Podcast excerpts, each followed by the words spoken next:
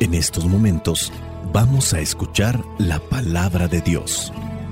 Dispón tu corazón para que el mensaje llegue hasta lo más profundo de tu ser.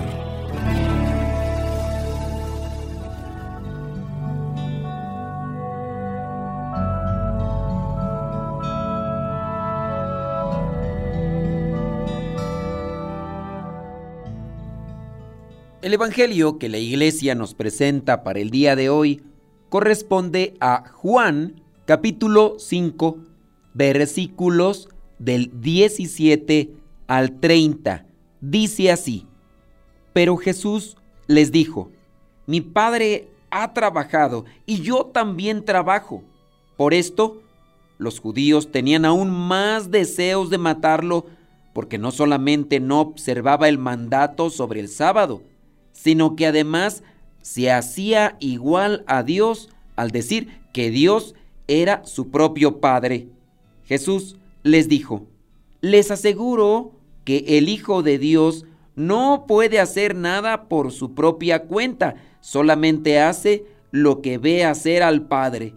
Todo lo que hace el Padre, también lo hace el Hijo, pues el Padre ama al Hijo y le muestra todo lo que hace y le mostrará cosas todavía más grandes, que los dejará a ustedes asombrados.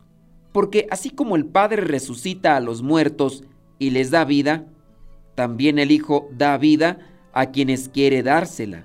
Y el Padre no juzga a nadie, sino que le ha dado a su Hijo todo el poder de juzgar, para que todos den al Hijo la misma honra que dan al Padre. El que no honra al Hijo, tampoco honra al Padre, que lo ha enviado. Les aseguro que quien presta atención a lo que yo digo y cree en el que me envió, tiene vida eterna, y no será condenado, pues ya ha pasado de la muerte a la vida. Les aseguro que viene la hora, y es ahora mismo, cuando los muertos oirán la voz del Hijo de Dios y los que la oigan vivirán. Porque así como el Padre tiene vida en sí mismo, así también ha hecho que el Hijo tenga vida en sí mismo y le ha dado autoridad para juzgar por cuanto que es el Hijo del Hombre. No se admiren de esto, porque va a llegar la hora en que todos los muertos oirán su voz y saldrán de las tumbas los que hicieron el bien resucitarán para tener vida, pero los que hicieron el mal resucitarán para ser condenados. Palabra de Dios. Te alabamos, Señor. Señor Jesucristo, nuestro divino Salvador. Gracias te damos por tu infinito amor. Te escuchamos en la palabra, te recibimos y adoramos en la Eucaristía, te servimos en los hermanos.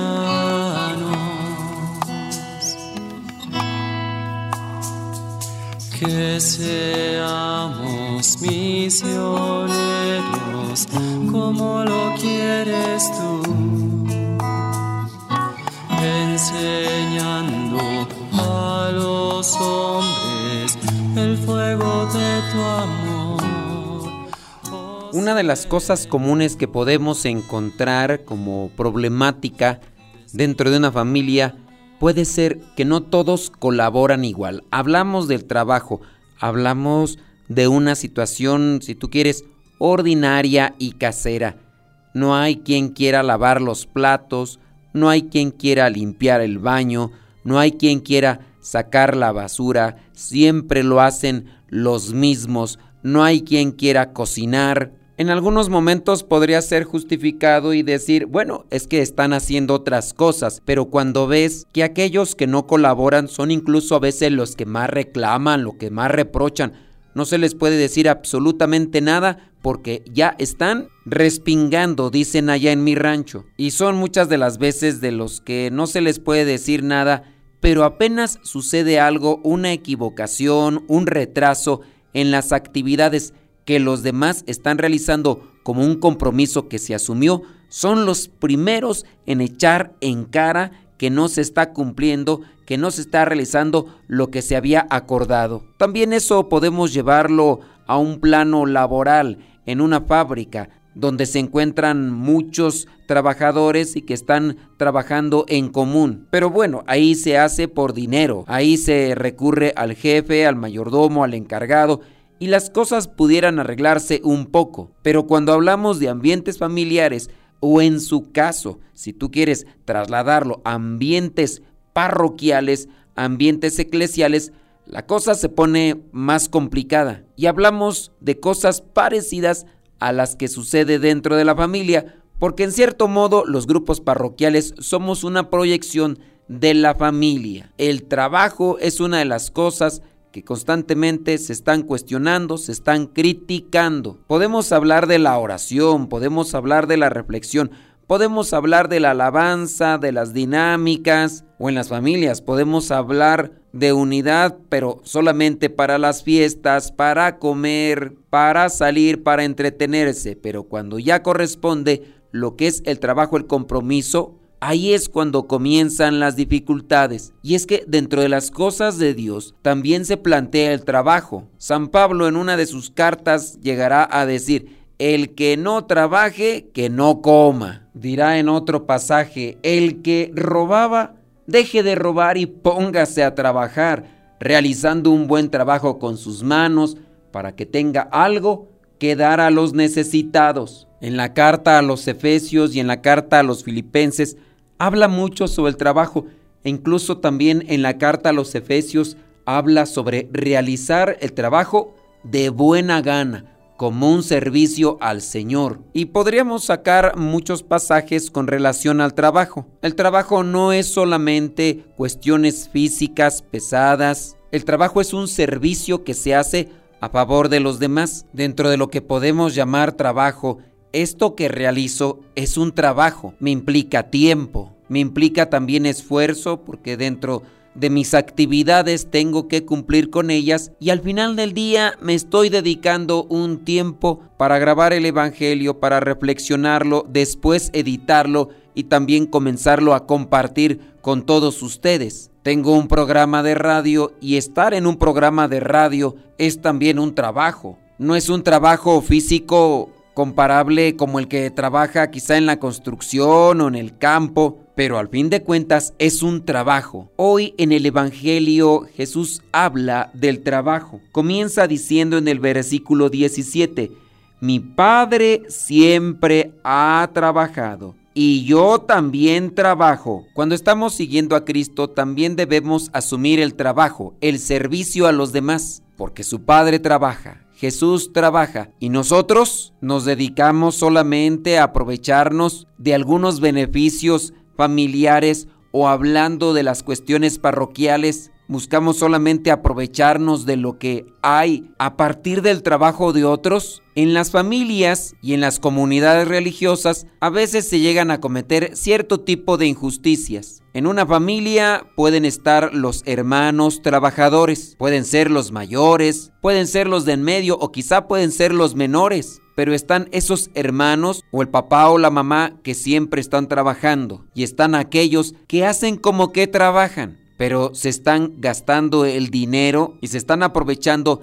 del esfuerzo y sacrificio de otros. A veces también en las comunidades religiosas llega a suceder eso. Hay unos que están aportando de lo que Dios provee por medio del apostolado, pero también puede haber otros que ni austeridad ni trabajo, pero eso sí, listos para gastar, inteligentes y abusados para esconderse y no recibir críticas por lo mal que están utilizando el bien económico que llega a sus manos para que lo utilicen en cuestiones apostólicas. Esto también puede darse en las diócesis, sacerdotes, trabajadores, que aportan también la ayuda económica para el seminario o algunas otras necesidades a nivel eclesial. Pero habrá otros que se dan manga ancha con aquello que reciben, que debería ser distribuido para las necesidades de los pobres o las necesidades de la iglesia, pero que solamente se podría estar utilizando para llenar el ego. A Jesús se le criticaba porque trabajaba en sábado, porque hacía buenas cosas en sábado. Estamos hablando de las curaciones, del servicio apostólico de anunciar el reino de Dios. Fariseos y maestros de la ley que en algún otro momento han sido acusados de ser malos administradores de los bienes materiales de las viudas porque se aprovechan de ellas. Después, ni siquiera viven los preceptos de la ley, buenos para mirar la astilla en el ojo ajeno, y no son capaces de mirar la viga que llevan en su ojo. Lo que sucedía en aquel tiempo con Jesús sucede en la actualidad, tanto en algunas familias como en algunas comunidades religiosas o también dentro de la iglesia, hablando del clero diocesano o secular. También aquí podríamos agregar esos organismos que supuestamente se dedican a ayudar a las personas necesitadas, que piden de la caridad de la gente, que no están relacionadas con cuestiones religiosas, que se dedican supuestamente a ayudar a animalitos o ayudar a las personas pobres, presentando videos para causar un cierto tipo de compasión o lástima y que la gente comience a ayudar, como aquel fulano que presentaba que su perrito necesitaba de una operación. Recaudó más dinero de lo que había presentado como lo necesario para la curación y cuando logró juntar todo ese dinero resulta que el animalito ni siquiera estaba enfermo. Y así habrá organismos, ONGs y grupos más que se dedicarán a estafar para vivir a expensas de otros. Jesucristo en el Evangelio confronta a estos fariseos y maestros de la ley porque Él presenta las cosas como una acción por estar relacionado con su Padre. No lo pueden hacer aquellas curaciones las personas comunes, lo puede hacer Dios y Él que está en comunión con su Padre realiza aquellas obras para que los que no crean comiencen a aceptar el mensaje. E incluso los muertos que escuchen su voz y crean en Él tendrán vida. Hablamos de los muertos espirituales. Cuando vivimos sumergidos en el pecado, podemos considerarnos muertos a los ojos de Dios, pero si abrimos nuestro corazón al mensaje de Cristo, podemos comenzar a vivir y el trabajo a beneficio de los demás podría ser un síntoma de estar vivos en el Señor. Quizá hay personas que conoces que no trabajan, que se aprovechan de los demás, que más que trabajar se dedican a sembrar cizaña y a escupir veneno. Cada quien en su momento cosecha de lo que siembra. Si te has decidido seguir al Señor, prepárate para la prueba. Dispón tu corazón ante su presencia y ponte manos a la obra. Pídele al Señor su gracia para que, junto con el Padre y el Hijo, nosotros nos convirtamos en trabajadores de su viña. Concédenos, Señor, tu gracia para poder hacer lo que nos toca, lo que nos corresponde, con amor y con alegría. Espíritu Santo, fuente de luz, ilumínanos. Espíritu Santo, fuente de luz, llénanos de tu amor. La bendición de Dios Todopoderoso, Padre, Hijo y Espíritu Santo, descienda sobre cada uno de ustedes y les acompañe siempre. Soy el Padre Modesto Lule, de los misioneros servidores de la palabra. Vayamos a vivir el Evangelio.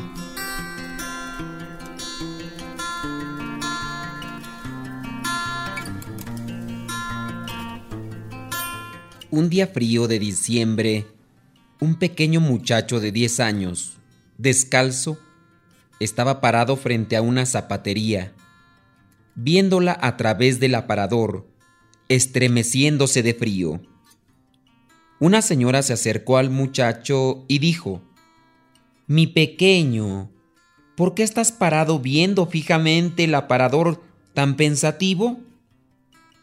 El niño dijo, Estaba pidiéndole a Dios que me diera un par de zapatos. La señora lo tomó de su mano, lo llevó a la tienda y entró con él le dijo al empleado que salió a atenderlos que le diera media docena de calcetines para el muchacho y le preguntó si le podía dar una cubeta con agua y una toalla. El empleado trajo rápidamente lo que ella había pedido. Pasó a la parte de atrás de la tienda. La señora se quitó los guantes, se arrodilló, le lavó los pies y se los secó al muchacho. Para ese tiempo, el empleado había vuelto con los calcetines. Tomó un par la señora y se los puso. Después le compró un par de zapatos. Se los puso, los amarró. Luego tomó el resto de los calcetines y los puso en una bolsa y se los dio al niño. Ella le dio unos pequeños golpecitos en la cabeza diciendo, No hay duda, ¿verdad que se siente más cómodo ahora? Cuando ella se volvió para irse del pequeño, se despidió, pero él, tomándola de la mano, con lágrimas en su cara, le preguntó, Disculpe, señora, ¿es usted la esposa de Dios?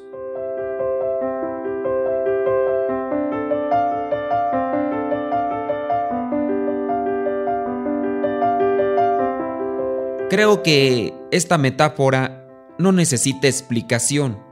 Por medio de la caridad, por medio de la paciencia, por medio de la comprensión, por medio del amor, nosotros damos a conocer el rostro de Dios.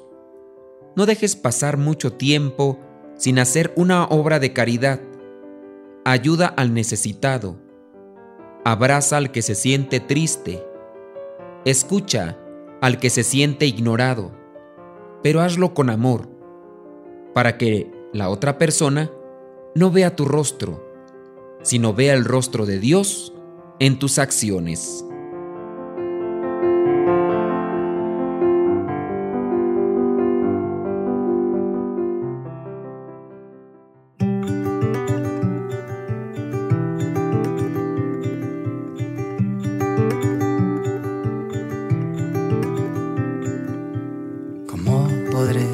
agradecer la dicha de tener a quien venir, a quien poder rendirme cada vez.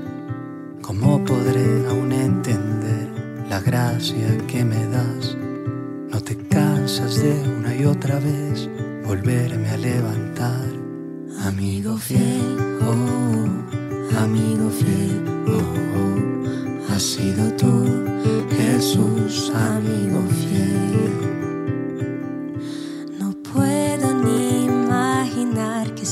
Estar sin ti?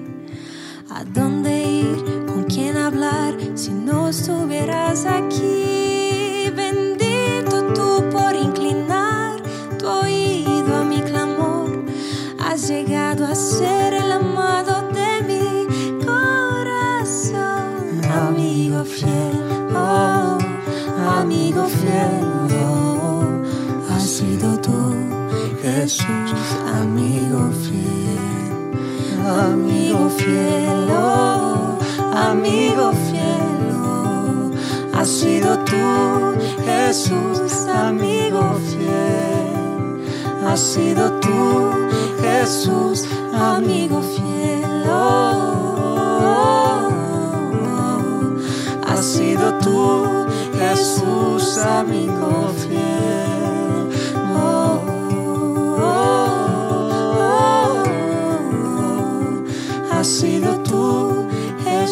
has sido tú, Jesús, amigo fiel.